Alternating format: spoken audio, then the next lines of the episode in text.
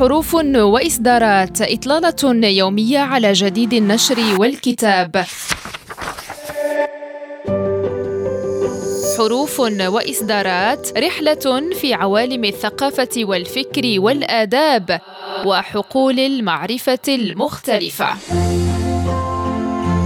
حروف وإصدارات يوميا مع غزلان شكود على ريم راديو. مستمعينا الكرام أهلا بكم إلى حلقة جديدة من حروف واصدارات تواشجات الشعري والفني في الشعر العربي الحديث شربل داغر نموذجا عنوان كتاب صدر حديثا لمؤلفته حورية الخمليشي عن منشورات دار الأمان بالرباط. وتحاول الخمليشي من خلال هذا الكتاب الصادر في 470 صفحة. إبراز كيف أن الحداثة ساهمت كثيرا في تطور وتجديد الشعر العربي الحديث. ما جعله ينفتح على مختلف الأجناس الفنية سواء التشكيلية أو المسرحية أو الموسيقية أو السينمائية وغيرها. وأبرزت الشاعرة حورية الخمنيشي أن الكتاب يشتمل على مقابلة مع شخصيات أدبية مغربية ومغاربية حول إشكالية انفتاح الشعر المعاصر على الفنون لإبراز هذا التجاور الموجود بين النص الشعري الحديث كفن كتابي والفن البصري بشكل عام.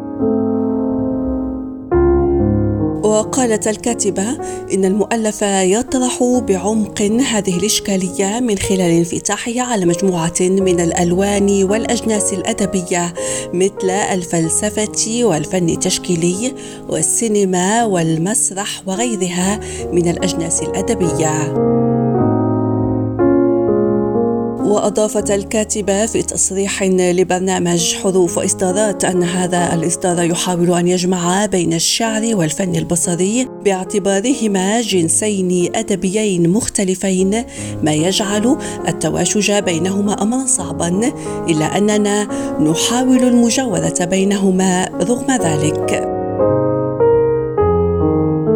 وأوضحت أن الكتاب تطلب منها سنوات عديدة من الاشتغال. تمخضت عنه كتب أخرى فنية وشعرية ستصدر قريبا مشيرة إلى أن شعرية الانفتاح هي مقاربة تبنتها منذ صدور كتابها الشعر المنثور والتحديث الشعري عام 2010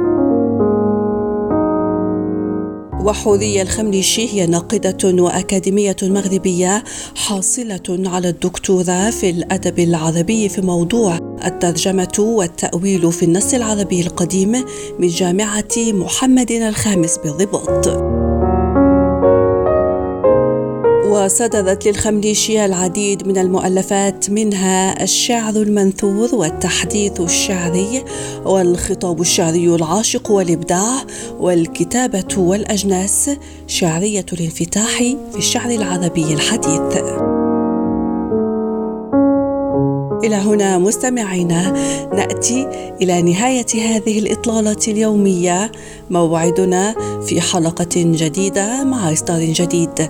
على ريم راديو إلى اللقاء.